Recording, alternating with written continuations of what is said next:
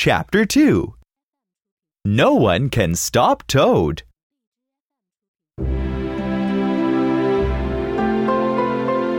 Rat and Mole enjoyed life on the river again. Soon the summer was over.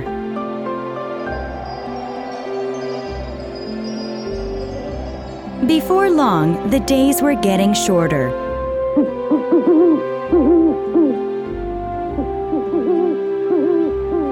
Winter came, and the animals slept long hours. Rat and Mole talked about Rat's friend, Badger. I want to see him. Why don't we visit him? I would like to hear about life in the wild wood. said Mole. Badger really hates visitors.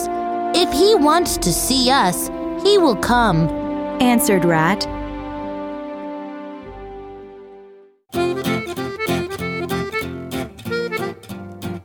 Winter passed and it was spring. One warm day, Badger appeared at Rat's house. Hello, Rat. Welcome! This is my friend Mole. Said Rat, Pleased to meet you.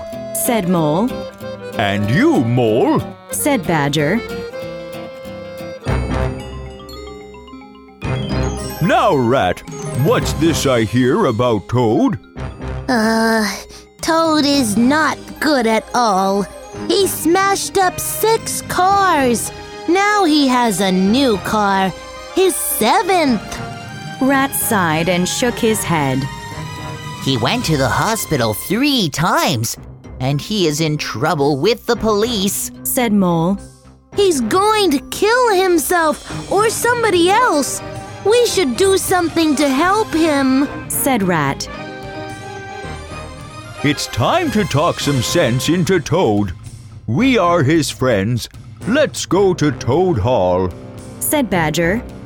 Okay, let's go. shouted Rat and Mole. They arrived at Toad Hall and saw Toad's new red, shiny car. Toad came out of the house wearing new clothes. Good morning, everybody. Did you come to take a ride in my new car? said Toad happily. Then he saw their faces and asked. What's wrong? Badger took Toad into a private room. Listen to me, Toad. You have ignored all the warnings. You are wasting money. Your terrible driving and dangerous accidents are embarrassing your friends. said Badger seriously. Toad just looked at the floor. After a long time, Badger came out with Toad and said, Toad will stop driving cars. but Toad smiled. No, no, no. Cars are the most wonderful things in the world. I won't stop driving. Badger was shocked and he shouted, You are very bad. You must stay in your room until you decide to be good. Rat and Mole dragged Toad to his room and locked the door. Toad was very angry. He shouted and cried night and day. One day, Toad called weakly to Rat. Rat, I'm sick.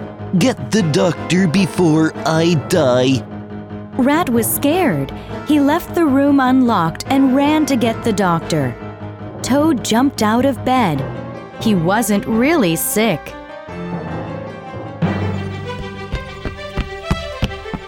Toad ran until he came to an inn.